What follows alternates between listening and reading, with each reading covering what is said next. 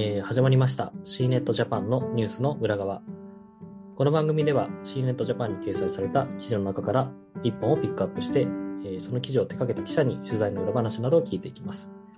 本日は編集長の藤井と編集部の佐藤の2人でお届けします。佐藤さん、簡単に自己紹介お願いします。はい、えー、C ネットジャパンでえーワークスタイル並びにえーエンタメジャンルの担当をしております佐藤和也です。よろしくお願いいたします。お願いします。まあ、今回はそうですね、テーマとしては初音ミクになるんですけれども、はい。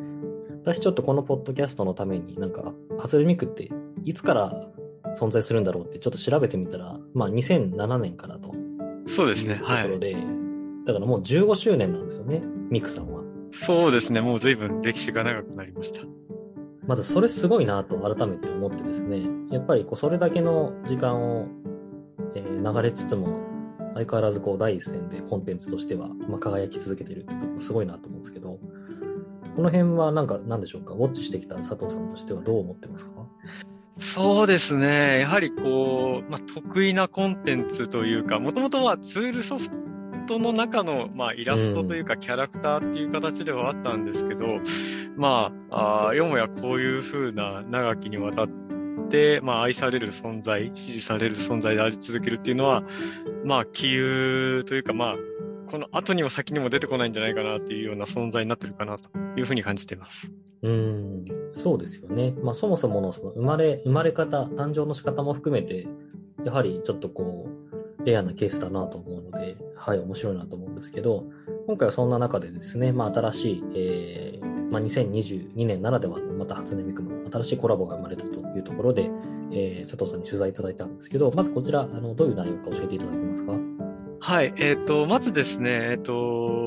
2022年の2月にですね、まあ、ミックブレイクというライブイベントが行われたということが、まず、あの、お話の前提にあります。えっ、と、これはですね、まあ、初音ミクとですね、あの、コンデンスという、まあ、パフォーマンス集団とのですね、えーまあ、共演といいますか、ライブステージで、まあ、初音ミクもこれまでこう、ライブイベントっていうのは行われてて、いわゆる透過スクリーンに投影する形での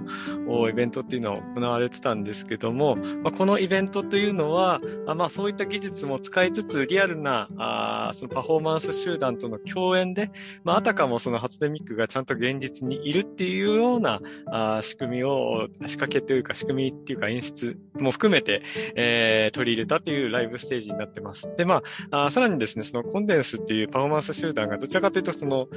えーヒップホップという、あの、まあ、ちょっと、えー音楽ジャンルとしては確立されてるんですけども、いわゆるキャラクター文化に親しんでる人からすると、ちょっと馴染みの低い音楽ジャンルを主体としたステージをやってまして、まあ、そういうそのヒップホップに対しても、その、なんて言うんでしょう、その、心理的な壁とかもちょっとあの、壊していこうみたいな形で、その境界線を壊したり、いろんな境界線を壊していこうという意味で、こう、ミックブレイクっていうタイトルのライブステージが行われました。っていうのが、まあ、あの、お話の前提になってます。はい、ありがとうございます。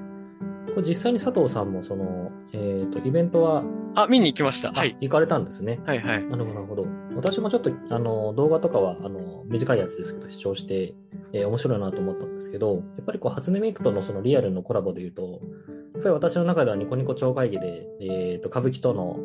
コラボレーションがこう結構ですね、印象に残ってるんですけど、まあ、そ、そこも、との比較も含めて、佐藤さん見てみて、こう、どんな感想を持ちました？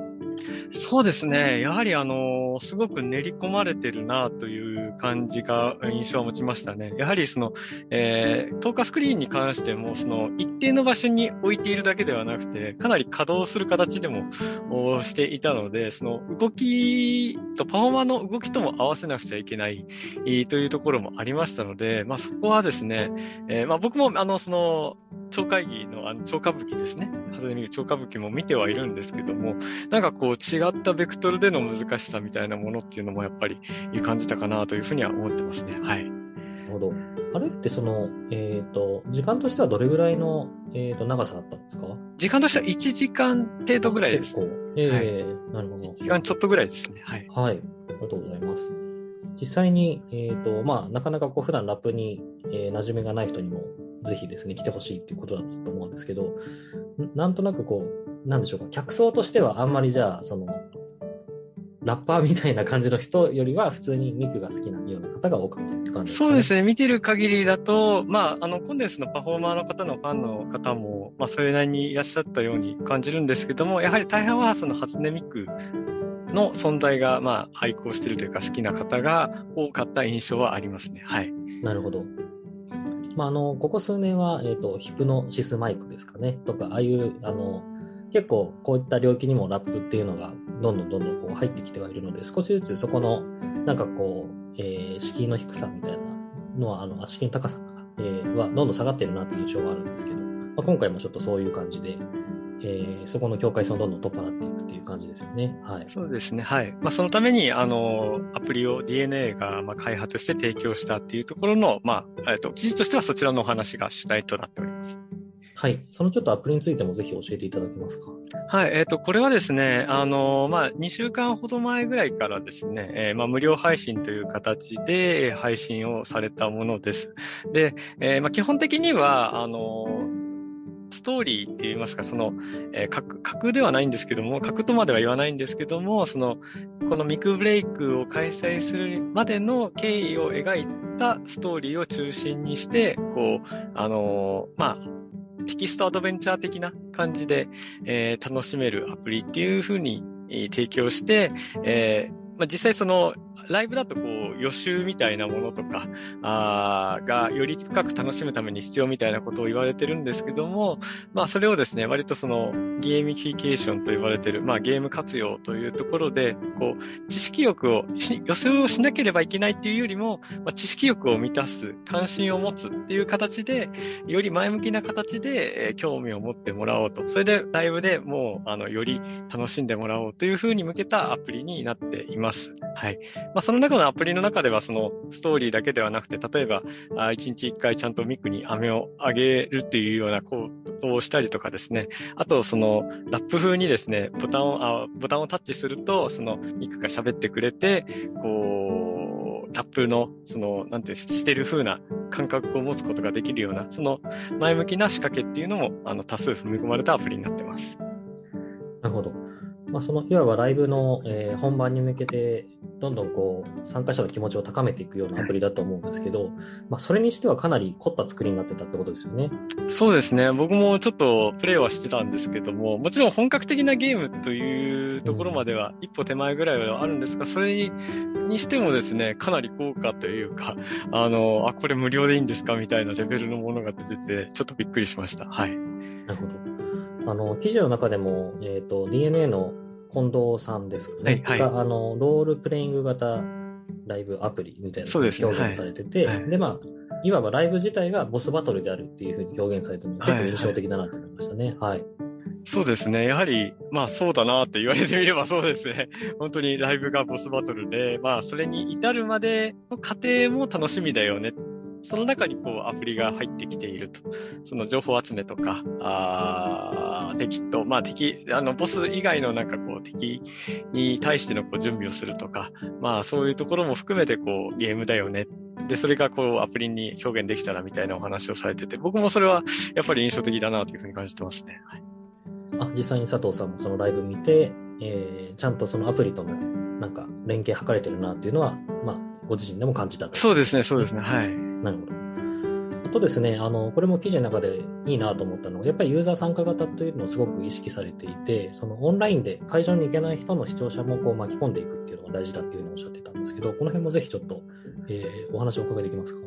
そうですね。まあ、あの先ほどその、ミクに飴をあげるっていう行為もですね、ちゃんとこう、プレイしてると、あの変化が訪れるっていうだけではなくて、ちゃんと毎日あげてた人に関しては、こう、ライブ中に、あの、その初音ミクが登場するというような仕掛けも作りましたし、まあ、あとラップの関しても、あの、ユーザーさんから募集、コンテスト的に募集したものを用意して、で、実際に優秀さ、えー、採用されたものに関しては、実際にこう、コンテンツのパフォーマーが披露したとか、そういう参加方もありますし、もちろんそのリアルタイムでも、あの、アプリ上からそのライブ中、ライブを見ることができたんですけども、まあ、そこに打ったコメントが、まあ、ライブの特典の場面で実はコメントが流れるっていう、すべてではないんですけど、特定の場面では流れるとか、まあ、そそれだけではなくても、こう、あの、ミクがちょちゃんとその語りかけて、あなたたちの力も必要なんですよって見てる人たちにも訴えかけるようなアプリ独自の演出もあったりしてですね、割とその、あの、アプリを見てる人、えー、まあ、オンラインで見てる人だけを割とその置いてけぼりにしないっていうのは、あもちろん昨今ではいろんなライブもオンライン配信を行われてますけども、まあ、アプリを通じてですね、あの、結構その参加型というか置いてけぼりにしない考えっていうのは、割とこう反映されてたから、それが伝わる内容だったかなというふうに感じてます。なるほど。